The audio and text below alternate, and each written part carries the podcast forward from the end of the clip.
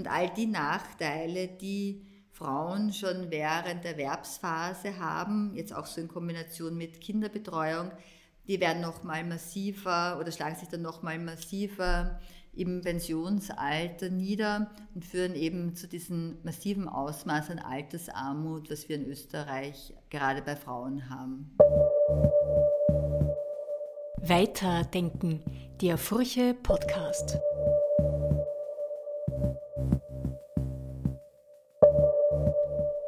Viele Frauen verschwinden früher oder später aufgrund von Elternschaft aus dem Berufsleben und hinterlassen dort eine Lücke.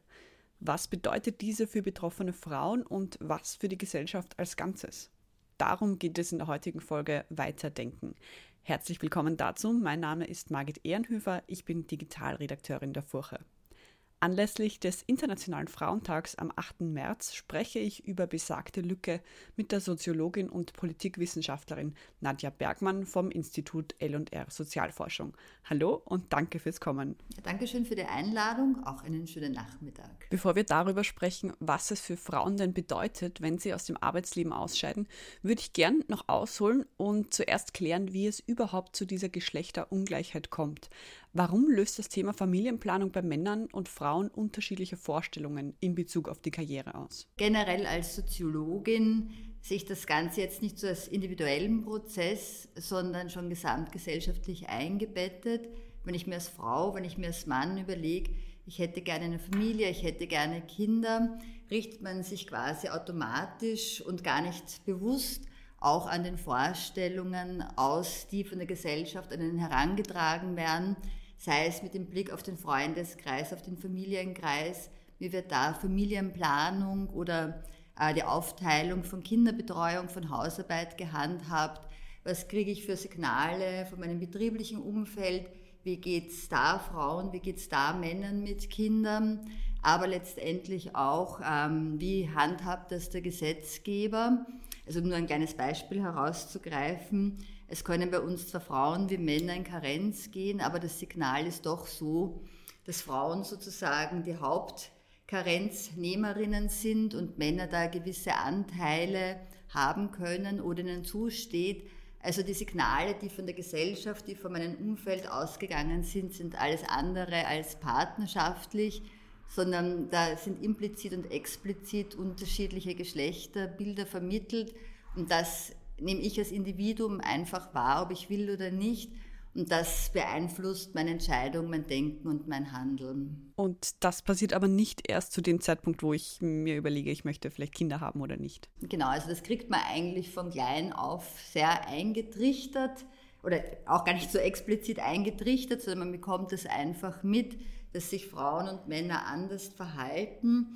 Wir leben ja doch auch in Österreich, ähnlich wie in Deutschland, in einer Gesellschaft, die man doch noch als relativ konservativ auch bezeichnen kann oder wird auch bezeichnet als konservativer Wohlfahrtsstaat, die ganz stark darauf ausgerichtet ist, auf einen Mann als Ernährer und eine Frau maximal als Zuverdienerin. Also auch wenn wir uns vielleicht teilweise sehr modern sehen oder auch sehr viele moderne Vorbilder haben oder wenig traditionelle Vorbilder haben, ist so dieses Bild in ganz vielen Personen auch noch implizit verankert und auch, also nicht nur in Personen, sondern auch in den gesellschaftlichen Strukturen stark verankert, wie Betriebe damit umgehen. Also es ist, wir entscheiden uns nicht frei und das eigentlich vom, von klein an entscheiden wir uns nicht frei. Jetzt ist es so, dass in jüngeren Generationen ähm, häufig schon mehr Wert auf Gleichberechtigung gelegt wird und Beziehungen eher als Partnerschaften angesehen werden, in der jeder, jede seinen ihren Beitrag leisten muss. Und mit der Elternschaft passiert es dann oft, dass man wieder zurückfällt in eine traditionellere Rollenverteilung. Und manche verwenden da sogar den Begriff Retraditionalisierung. Können Sie das bestätigen? Ja, wobei ich auch ein bisschen in Frage stelle, ob es wirklich eine Retraditionalisierung ist, also ob, ob ähm, diese ähm, gleiche Aufteilung wirklich so gleich war, wie man da, wie es einem dann erst auffällt, wenn es wirklich ungleich ist, fühlt man sich schon vorher gleicher sozusagen. Ähm, also generell zeigen ja schon alle Statistiken, dass, also jetzt nicht nur ab dem Moment der Kinderbetreuung, also diese Zeiten, die für Haushalt, die für Kinderbetreuung aufgebracht werden, dass die sehr auseinanderklaffen zwischen Frauen und Männern, sondern dass das schon, aber nicht in so starkem Ausmaß auch schon davor passiert, eben zum Beispiel mit der Aufteilung der Hausarbeit, beziehungsweise auch wenn man Care-Arbeit jetzt nicht so ganz eng nur rund um Kinderbetreuung definiert, sondern auch reflektiert, wer macht in der österreichischen Gesellschaft die Care-Arbeit, sieht man da auch einen ganz starken Bruch oder eine Bruchlinie zwischen ähm, Personen, die zum Beispiel beruflich Care-Arbeit leisten, also sprich zum Beispiel im Gesundheitssektor, im Pflegesektor und Personen, die das weniger leisten. Also das sind in ganz vielen Stufen und Dimensionen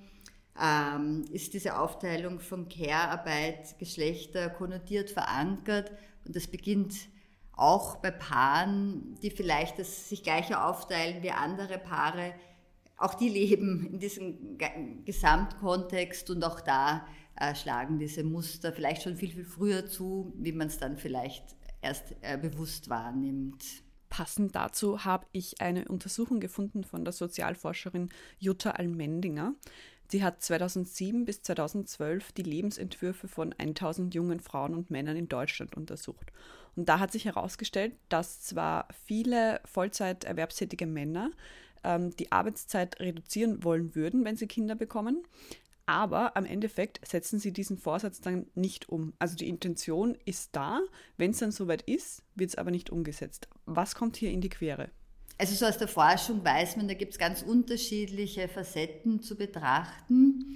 Einerseits zeigen Forschungen, also wir haben da jetzt auch ein ganz aktuelles Projekt durchgeführt zur Diskriminierung am Arbeitsmarkt, dass Männer, die tatsächlich Betreuungstätigkeiten in Anspruch nehmen wollen und ihre Arbeitszeit reduzieren wollen oder in Karenz gehen wollen, teilweise massiven Diskriminierungen ausgesetzt sind. Also dass ähm, tatsächlich es so ist, dass wenn ein Mann auch nur zwei, drei, vier, fünf, sechs Monate in Karenz gehen will, ähm, teilweise mit Kündigung gedroht wird, also dass wirklich ganz massive Diskriminierungserfahrungen gemacht werden und dass dann auch die Kollegen, die eventuell das auch äh, planen, ja auch sehen, miterleben und in vielen Betrieben das noch immer einfach ein Tabu ist, Männer haben nicht in Karenz zu gehen, Männer haben nicht Elternteilzeit zu nehmen. Das ist mal so die eine Seite. Die andere Seite ist, wie das auch so im Paarhaushalten oft ausgehandelt wird, ähm, wird oft ins Treffen geführt, Männer verdienen ja mehr, die Einkommensverluste werden größer, jetzt auf Paarebene betrachtet, wenn ein Mann in Karenz geht, ist natürlich sehr kurzfristig, weil ja auch die Frau hat Einkommensverluste und ähm, das summiert sich ja noch sehr viel mehr bei, also im Erwerbseinkommen bei einer Frau. Also da werden ganz unterschiedliche, mehr oder weniger rationale Argumente auch angeführt, warum das jetzt gerade bei mir nicht geht. Also entweder betriebliche Ebene oder Einkommen. Oft wird auch ins Treffen geführt, die Frau will ja eigentlich lieber zu Hause bleiben bei den Kindern. Also man dreht sich da ein bisschen im Kreis und kommt da kaum voran, weil scheinbar so viele rationale Entscheidungen dagegen sprechen und auch wenn man es mal vorhätte, ist es dann doch schwierig umzusetzen. Und ich möchte jetzt eigentlich gar nicht sagen, jetzt hat, haben die einzelnen Männer Schuld oder die Betriebe Schuld oder die Frauen Schuld, aber so dieses Gesamtkonglomerat, wo wir uns noch immer befinden, führt dann oft zu ganz traditionellen Entscheidungen, auch wenn eigentlich die Idee mal eine andere war. In persönlichen Gesprächen ist mir aufgefallen, dass die Vereinbarkeit von Kindern und Karriere vorwiegend für Frauen eine Rolle spielt. Also wenn sich junge Frauen ihr Leben vorstellen, existiert da bei den meisten bereits irgendwo diese Lücke, in der sie den, aus dem Arbeitsleben zumindest vorübergehend ausscheiden werden. Was bedeutet das jetzt für die Lebens- oder Karriereplanung, wenn jemand, der Kinder haben möchte, von vornherein weiß, irgendwann kommt dieser Punkt, da bin ich quasi weg? Ich denke, das ist individuell dann doch sehr unterschiedlich, weil also es gibt ja so viele unterschiedliche Frauen und auch so unterschiedliche Berufe. Und wenn wir so von diesen richtigen Karriereknicks oder Einbußen sprechen, bewegen wir uns ja eher auch im höher qualifizierten Bereich.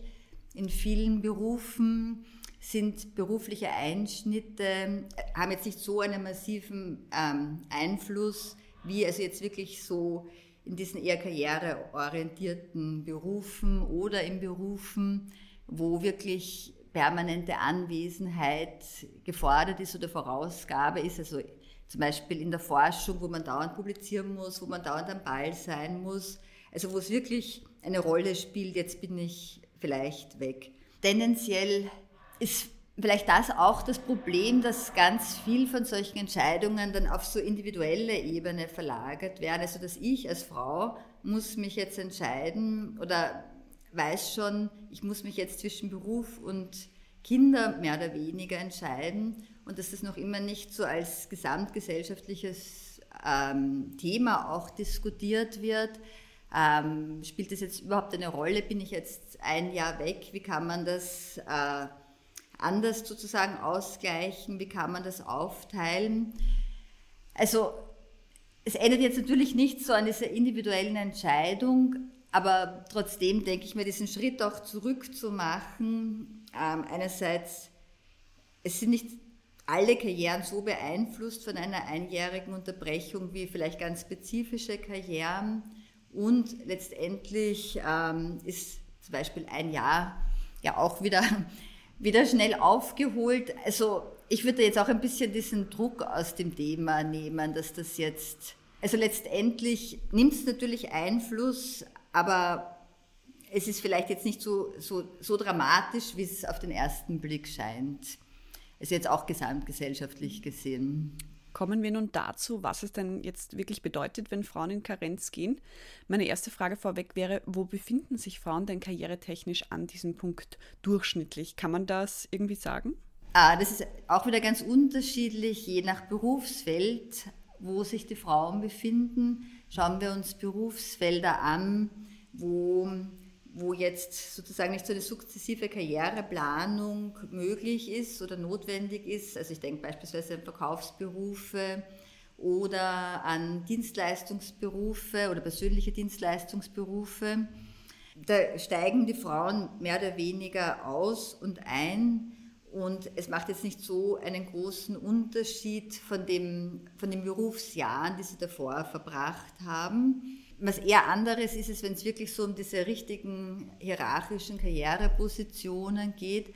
Und da sehen wir schon, dass gerade so in diesem höher qualifizierten Bereich es so einen Trend zur späten Mutterschaft gibt. Also Frauen dann erst nach einer gewissen Karriere, also nach einem gewissen Karriereschritt dann ähm, eine späte Mutterschaft planen.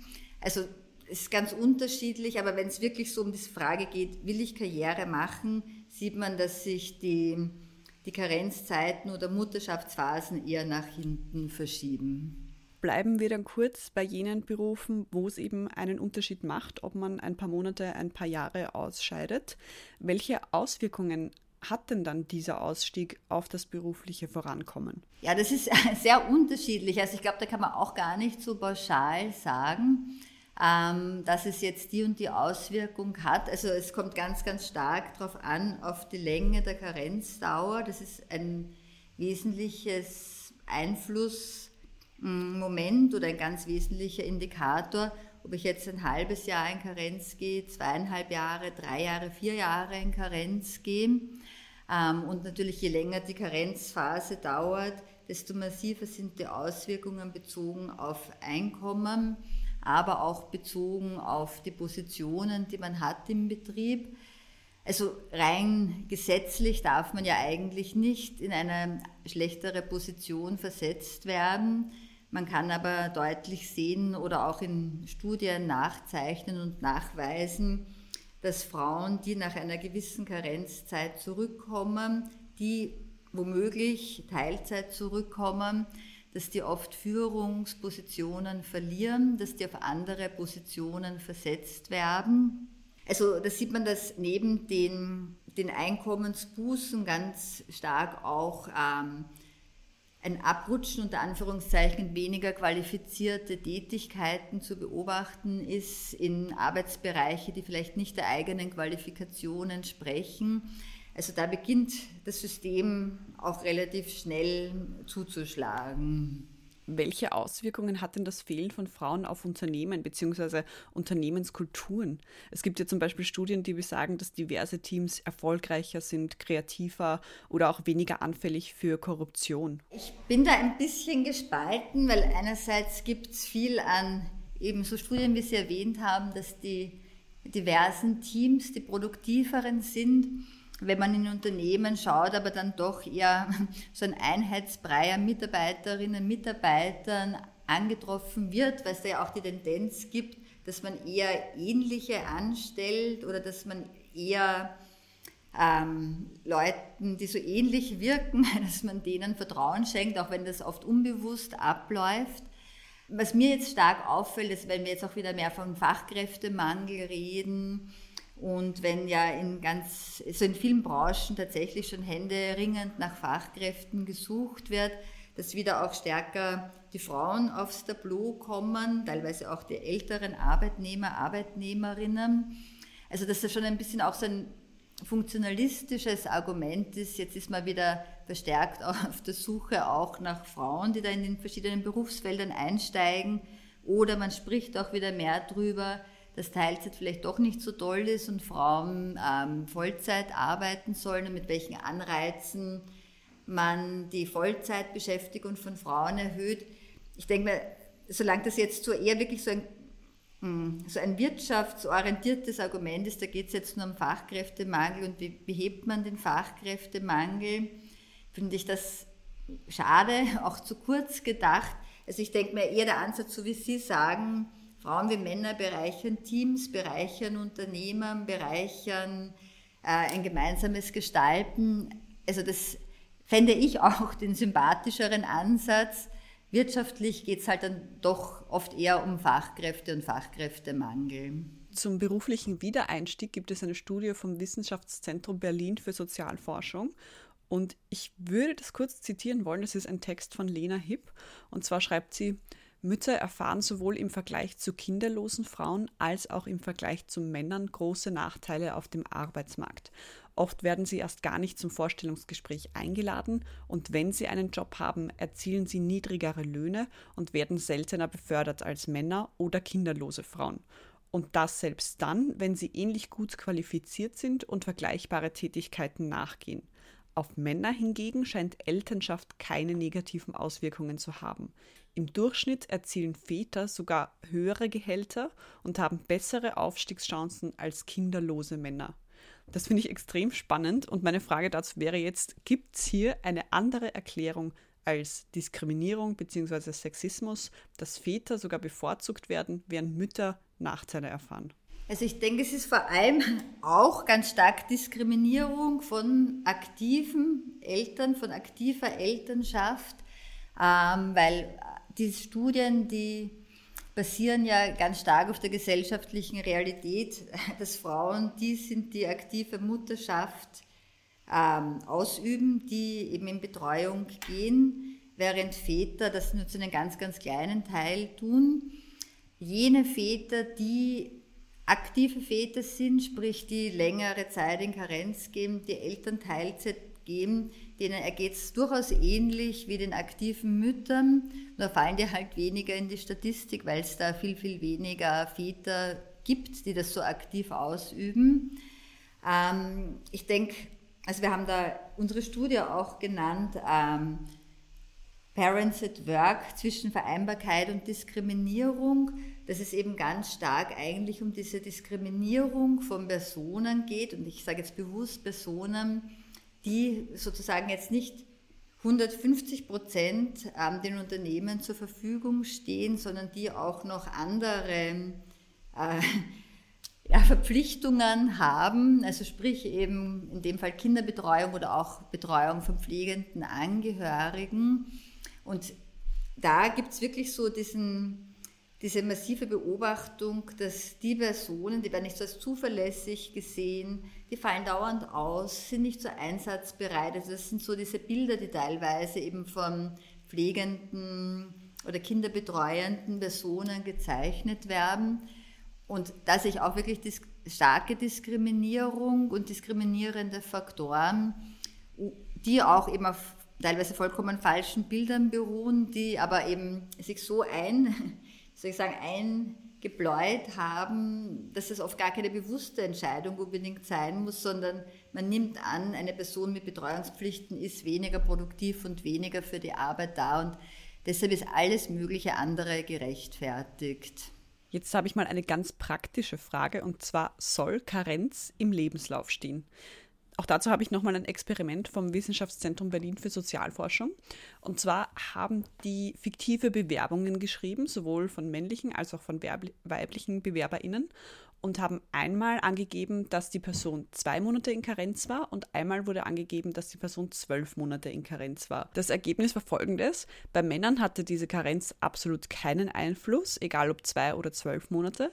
Und bei Frauen war es interessanterweise so, dass jene, die nur zwei Monate in Karenz äh, waren, seltener zu Bewerbungsgesprächen eingeladen wurden als jene, die zwölf Monate angegeben hatten. Ja, ich muss Ihnen ehrlich sagen, da habe ich keine, keine also keine wirkliche Antwort drauf. Wir haben das ganz viel diskutiert, ähm, ob das jetzt sozusagen als Zeichen gut ist, wenn man zum Beispiel ähm, sowas wie Familienzeit oder ähm, Privatzeit oder wie auch immer dann der Ausdruck sein soll. Also ob es gut ist, wenn man sowas in Bewerbungen schreibt, weil die Lücke im Lebenslauf ist ja da und irgendwas irgendwie muss man sie erfüllen? Also ich finde, das ist wirklich ein total schwieriges Thema, weil sich eben einerseits die Studie, die Sie jetzt zitiert haben, die finde ich sehr spannend, dass die kurzen Zeiten oft die noch nachträglicheren sind.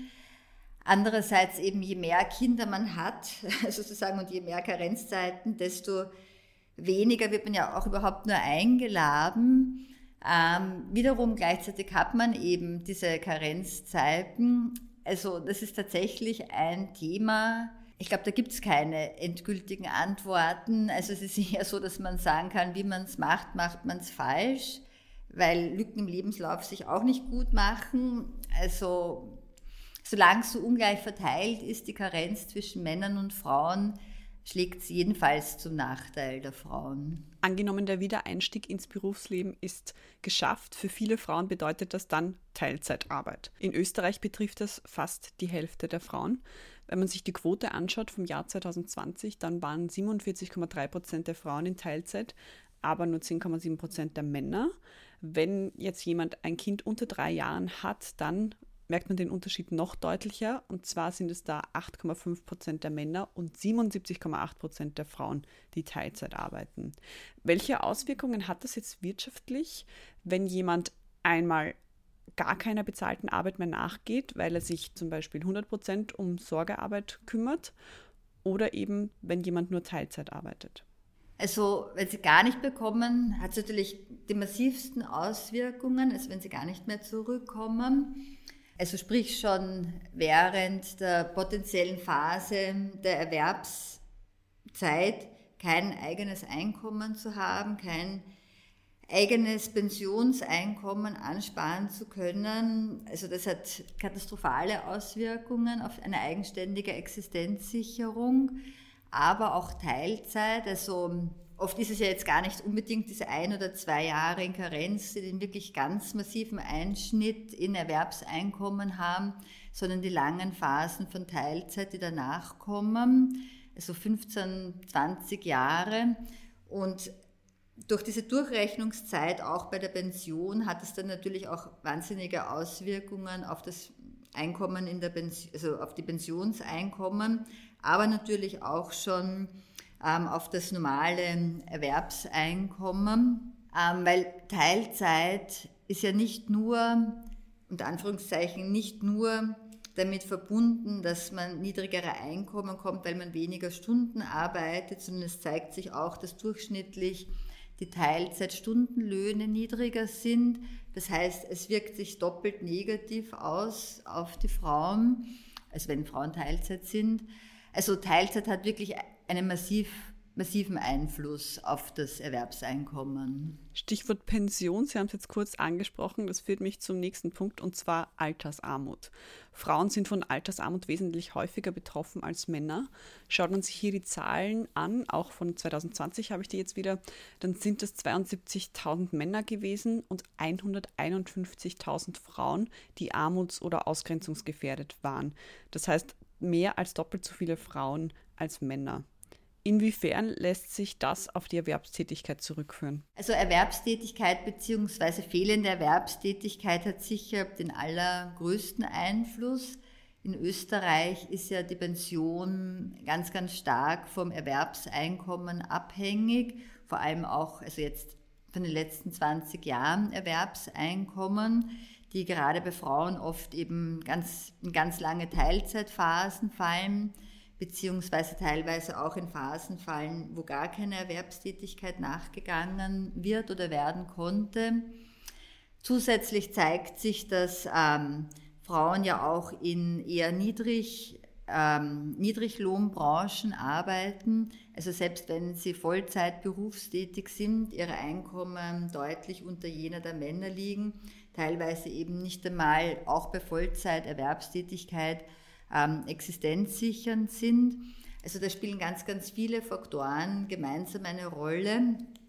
Und da kommt eben für Österreich so stark zu tragen, dass das Pensionssystem so stark auf das Erwerbssystem, also vorherige Erwerbsleben ausgerichtet ist und all die Nachteile, die Frauen schon während der Erwerbsphase haben, jetzt auch so in Kombination mit Kinderbetreuung, die werden nochmal massiver oder schlagen sich dann nochmal massiver im Pensionsalter nieder und führen eben zu diesem massiven Ausmaß an Altersarmut, was wir in Österreich gerade bei Frauen haben. Abschließend hätte ich dann noch eine letzte Frage, beziehungsweise würde ich Sie um einen Rat bitten.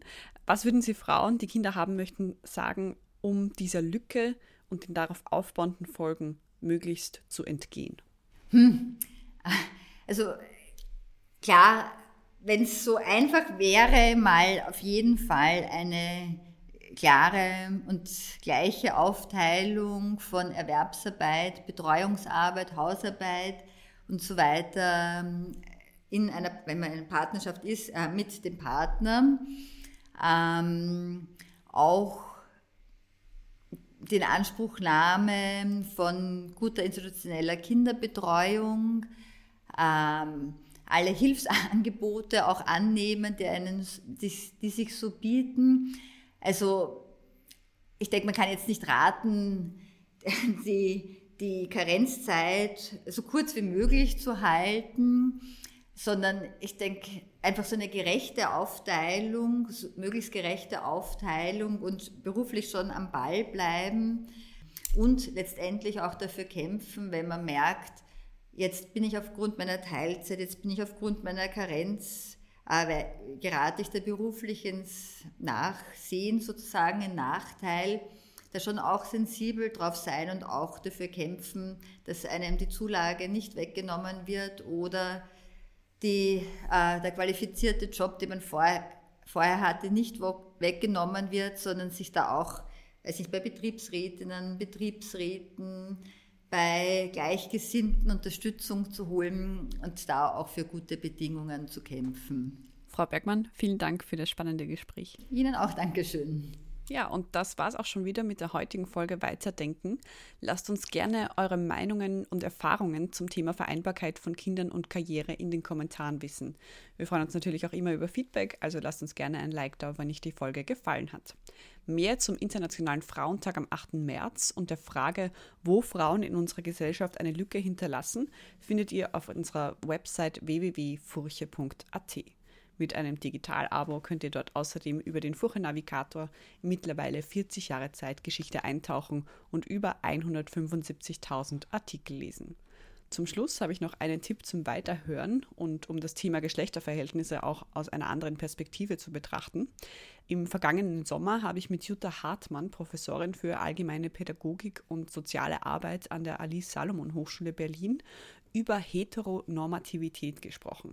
Heteronormativität und duale Geschlechterverhältnisse sind in der Gesellschaft tief verwurzelt und es ist extrem spannend, wie diese Denkweisen unsere Beziehungen zu anderen, zur Welt und zu uns selbst prägen. Die Folge findet ihr auf furche.at slash podcast. Mein Name ist Margit Ehrenhöfer und wir hören uns in einer der nächsten Folgen wieder.